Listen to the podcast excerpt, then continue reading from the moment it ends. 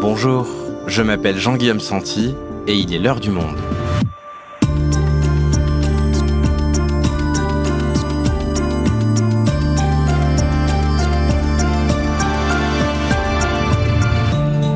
Aujourd'hui, ce sont des élections cruciales qui auront lieu dans quelques jours, le 25 septembre, en Italie.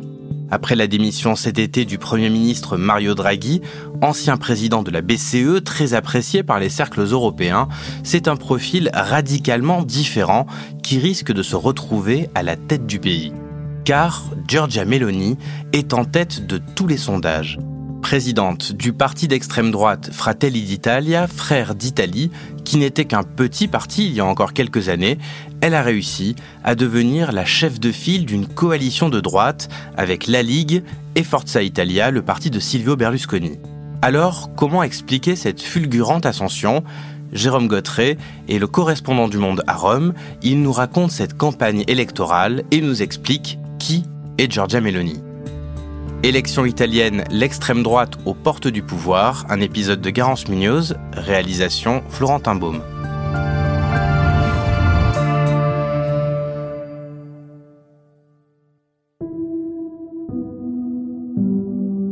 Nous sommes en avril 1996, à la veille d'élections en Italie.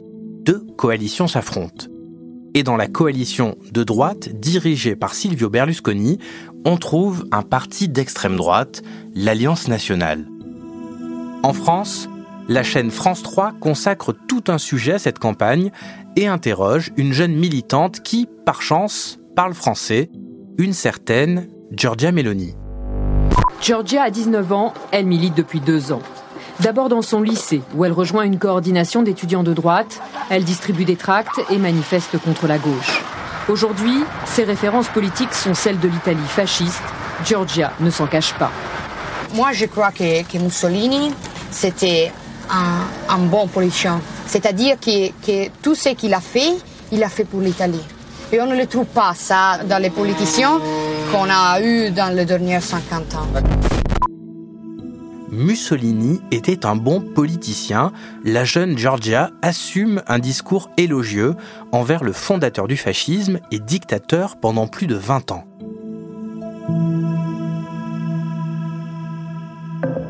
« 26 ans plus tard, la jeune fille a bien grandi et grimpé des échelons politiques. Aujourd'hui, à la tête de Fratelli d'Italia, elle tente de gommer son vieil héritage politique pour rassurer les électeurs les électeurs, mais aussi l'opinion internationale dans un message qu'elle a diffusé récemment en français sur les réseaux sociaux. J'ai lu que la victoire de Fratelli d'Italia aux élections de septembre conduirait à un désastre, à un tournant autoritaire, à la sortie de l'Italie de l'euro et à d'autres absurdités de ce genre. Rien de tout cela n'est vrai. Il y a plusieurs décennies que la droite italienne a relégué le fascisme à l'histoire, en condamnant sans ambiguïté la privation de démocratie et les infâmes lois anti-juives. Mais derrière ce discours plus convenable, qui est Giorgia Meloni et quelle politique va mener celle qui est bien partie pour devenir la première présidente du Conseil italienne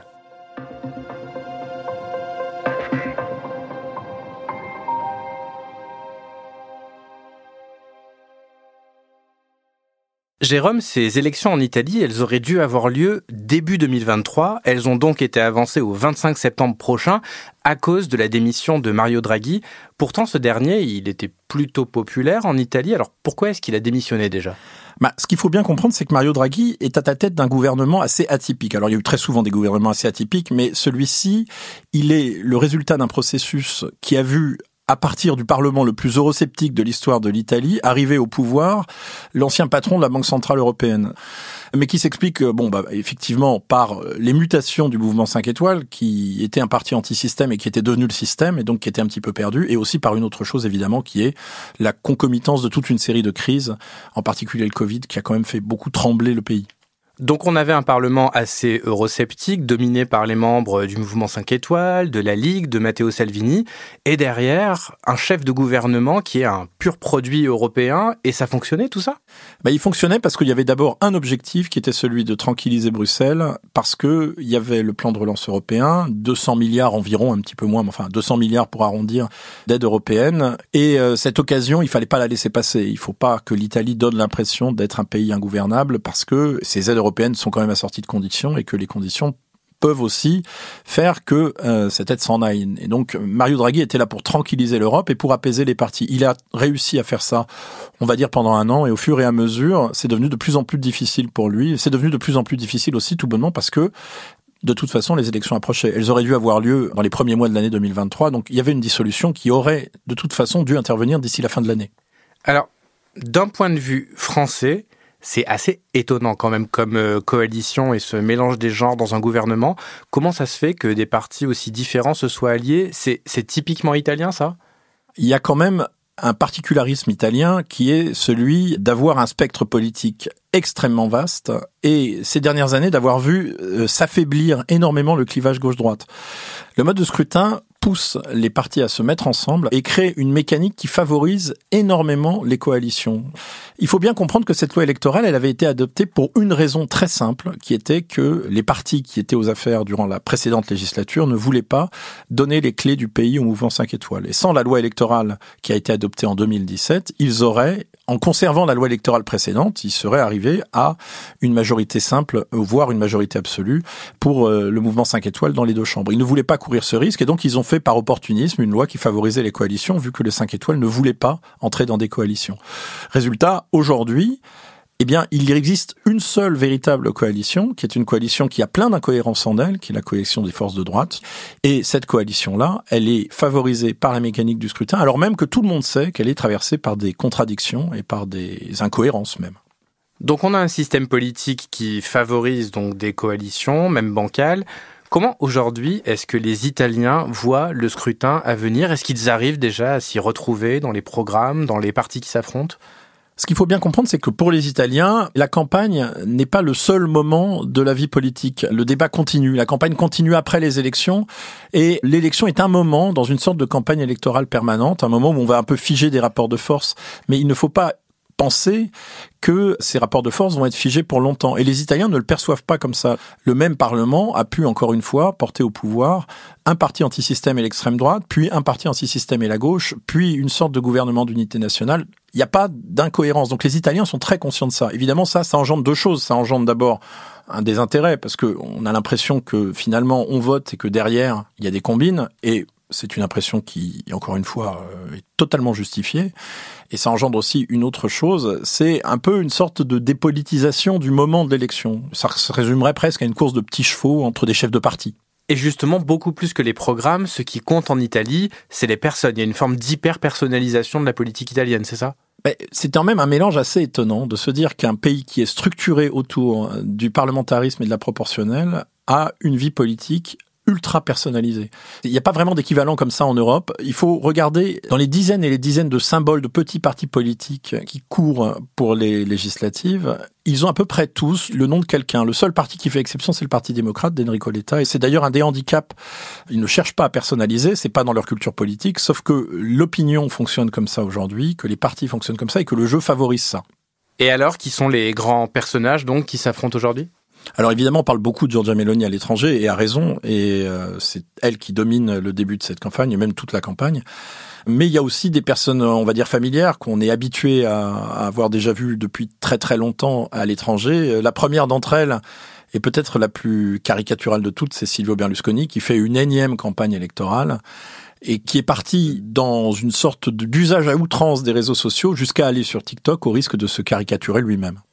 Ciao ragazzi Salut les jeunes, me voilà. Je vous souhaite la bienvenue sur mon compte officiel TikTok. Maintenant, je m'adresse aux plus de 18 ans. Pour leur demander quoi? De me présenter leur petit ami? Non. Pour leur demander d'aller voter le 25 septembre prochain et de voter pour moi. Pour Forza Italia. Allez, au revoir. Et TikTok, tac. Alors face à cela, on se retrouve avec une coalition de centre-gauche qui a perdu des pièces dans les négociations avant d'entrer en campagne et qui en plus, en refusant de jouer le jeu de la personnalisation, a du mal, si vous voulez, à incarner. Et c'est euh, la principale difficulté face à laquelle se trouve Enrico Letta qui, dans tous les sondages aujourd'hui, est à la tête d'une coalition qui a quand même 15 points de retard à peu près.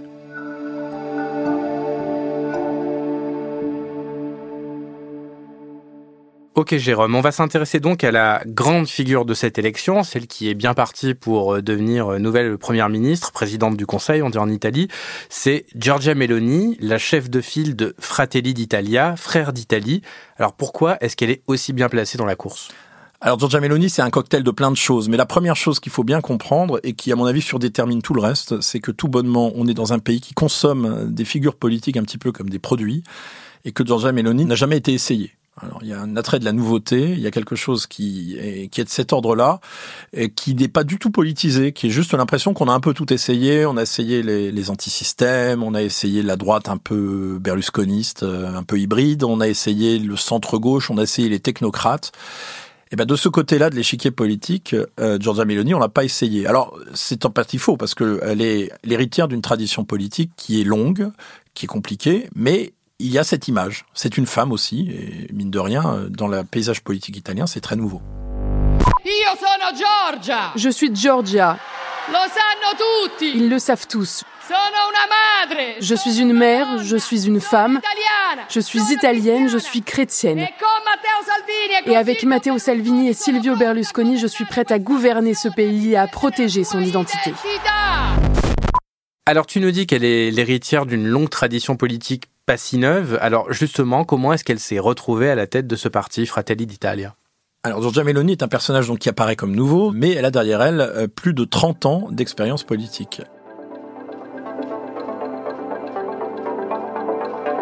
Elle est romaine et ça s'entend. Elle est romaine, elle a la scansion romaine, elle a la façon de parler romaine, elle a le rythme romain, elle a une forme d'éloquence aussi qui est très romaine. Ça tranche évidemment avec l'éloquence à la Mario Draghi qui lui est un pur lombard, un pur milanais, un homme du Nord. Elle est profondément liée au milieu dans lequel elle est née et elle en a fait une forme d'identité. Elle a grandi dans un quartier qui s'appelle la Garbatelle, qui est un quartier à une dizaine de kilomètres au sud du centre de Rome qui est un quartier populaire, qui est un quartier extrêmement marqué identitairement à gauche, voire à l'extrême gauche. Et donc, elle s'est fait toute son identité et tout son parcours justement là-dessus, sur ce paradoxe d'être la militante fasciste qui ne baisse pas les yeux et d'être, si vous voulez, bah c'est voilà, si vous êtes euh, responsable d'un groupe d'extrême droite euh, à Belleville ou à Montreuil, quoi. Elle est entrée en politique dans les jeunes du mouvement social italien, qui était l'héritier direct des derniers dignitaires euh, de la République de Salo, qui était la dernière version euh, du régime de Mussolini. Et ce parti a suivi une très longue évolution à partir des années 90, quand il a été digéré proprement par Silvio Berlusconi, qui peu à peu l'a normalisé, l'a réintégré dans le jeu politique, jusqu'au moment où cette coalition, ce monde berlusconien s'est fracassé sur la crise financière, la crise de la dette et les demandes euh, de Bruxelles qui commençait à exiger une autre politique. Et donc en 2011, Silvio Berlusconi a dû laisser la main à Mario Monti, un ancien commissaire européen, et toute une partie d'héritiers de, cette tradition politique se sont un peu sentis en déshérence. Et c'est donc en 2012, cette, euh, ce petit groupe, euh, mais tout petit, hein, de parlementaires, qui a créé ce parti, à côté de plein d'autres en réalité, mais qui a créé ce parti qui s'appelait Fratelli d'Italia. Et donc Giorgia Meloni fait partie de ses fondateurs et prend la tête du parti en 2014. Euh, Jérôme, est-ce qu'on peut dire que Fratelli d'Italia, c'est un parti post-fasciste? Parce qu'ils vont quand même jusqu'à récupérer des symboles très identifiés comme la flamme du mouvement social italien, symbole qu'on connaît bien en France puisque c'était celui d'ailleurs du Front National. Oui, alors c'est un parti en fait c'est très difficile de coller une étiquette parce qu'il porte en lui, depuis l'origine, une forme d'ambiguïté. D'abord, en Italie, l'éloge, l'apologie du fascisme est évidemment interdite. Le parti fasciste a été interdit après-guerre et toute tentative visant à reconstituer le fascisme est interdit par la loi. Donc le mouvement social italien s'est habitué à maintenir une sorte de double discours et d'ambiguïté. La flamme, la volonté de maintenir la flamme euh, du MSI, qui donc est l'image directe de la flamme qui devait briller éternellement sur le cercueil de Benito Mussolini. Donc c'est quand même une référence très directe. Euh, en France, on la connaît tout bonnement parce que Jean-Marie Le Pen, quand il a créé le Front National, il l'a raconté lui-même il trouvait que le logo était le plus joli qu'il y avait sur le marché et il l'a récupéré en transformant le vert en bleu. En Italie, c'est beaucoup plus que ça. C'est beaucoup plus qu'un logo. C'est un fil historique. Et ce fil historique, il est revendiqué parce que en 2012, quand il crée Fratelli d'Italia, il y a quand même plein de manières de pas la mettre cette flamme. Et là, ils vont la chercher. À côté de ça, il continue à dire que la page du fascisme a été tournée. Et les responsables nationaux de Fratelli d'Italia font très attention à ça. Sono disposta a condurre questa battaglia. Je n'ai pas peur, je suis prête à mener ce combat. Mais êtes-vous prêt? Ma voi siete pronti? Cioè, cette nation est-elle prête à se pencher sur les raisons pour lesquelles un mouvement comme Fratelli d'Italia est présenté chaque jour dans les journaux comme étant monstrueux, alors qu'il est estimé avoir le soutien de 25% des Italiens alors revenons en 2012 donc à la fondation du parti que tu nous expliquais. Est-ce que le succès a été immédiat? Pas du tout. Fratelli d'Italia est un tout petit parti jusqu'à, on va dire jusqu'à 2019. Ce qui est saisissant, c'est que ce parti qui fait 4% des voix aux élections législatives de 2018, qui fait un peu plus de 6% aux élections européennes de 2019, se met à décoller. Et il se met à décoller dans une sorte de jeu de vase communicant avec Matteo Salvini. Il y a une sorte de, il y a une stabilité, si vous voulez, qui est que ces deux figures de l'extrême droite italienne totalisent depuis 4 ans à peu près 40% d'intention de vote, sauf que le rapport de force entre les deux s'est complètement inversé. C'est ça qui est nouveau. Et donc, euh, Giorgia Meloni est arrivé à monter euh, dans les sondages à mesure que l'étoile de Salvini pâlissait. Et donc c'est désormais une autoroute pour elle là c'est une autoroute parce qu'en fait, au sein de la droite italienne, elle n'a pas vraiment de concurrence. Silvio Berlusconi commence quand même à être atteint par la limite d'âge. Il va avoir 86 ans à la fin du mois.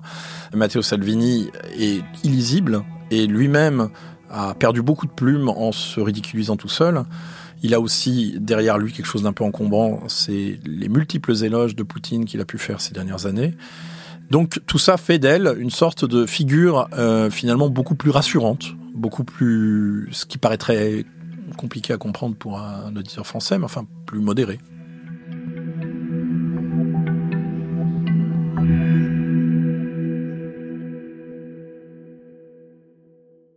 Ok, donc on peut dire aujourd'hui que l'extrême droite est vraiment aux portes du pouvoir. Alors, qu'est-ce que ça va changer concrètement pour les Italiens? Quel est le programme de Mélanie?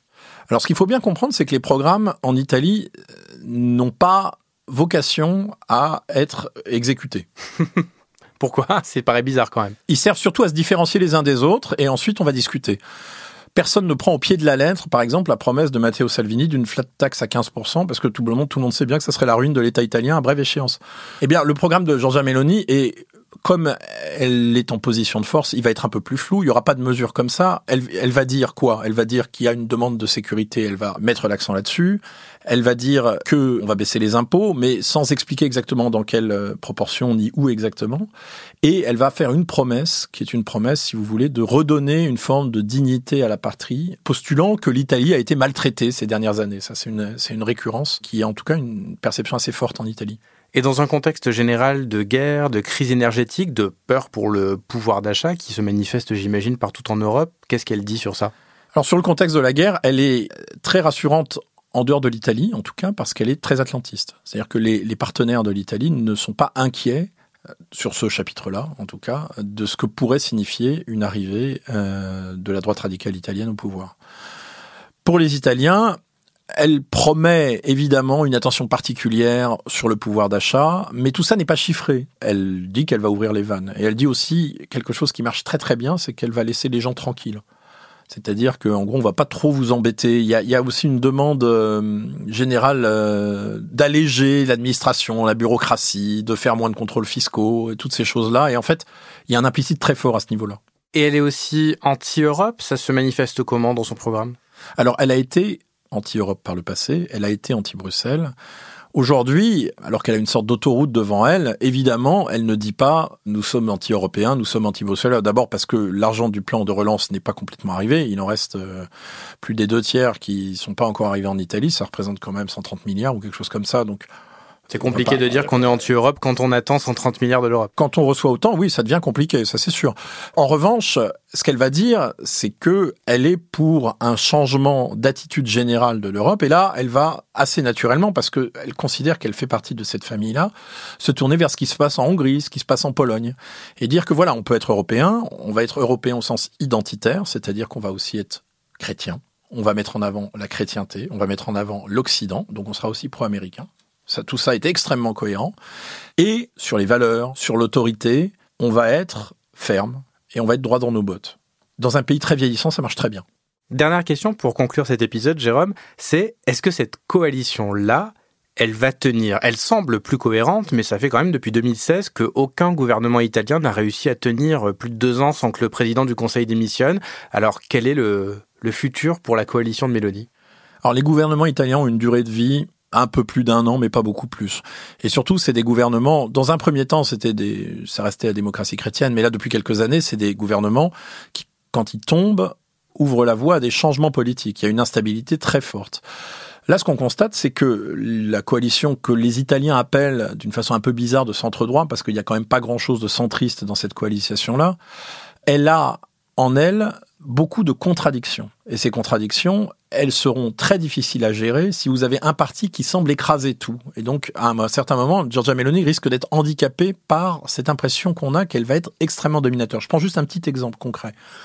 La Ligue du Nord, historique, elle était sur la promesse de décentralisation, d'autonomie.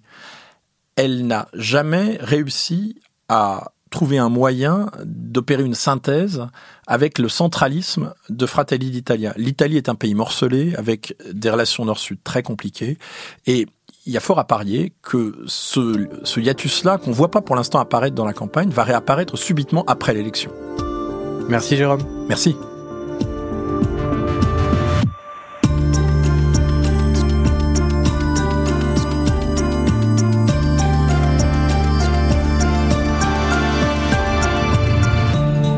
Pour suivre tous les résultats de l'élection italienne et consulter nos articles d'analyse, rendez-vous sur notre site lemonde.fr. C'est la fin de l'heure du monde, le podcast quotidien d'actualité proposé par le journal Le Monde et Spotify.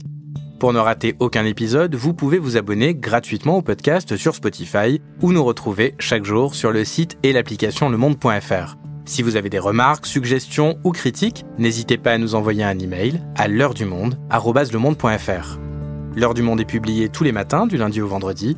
On se retrouve donc très vite. À bientôt.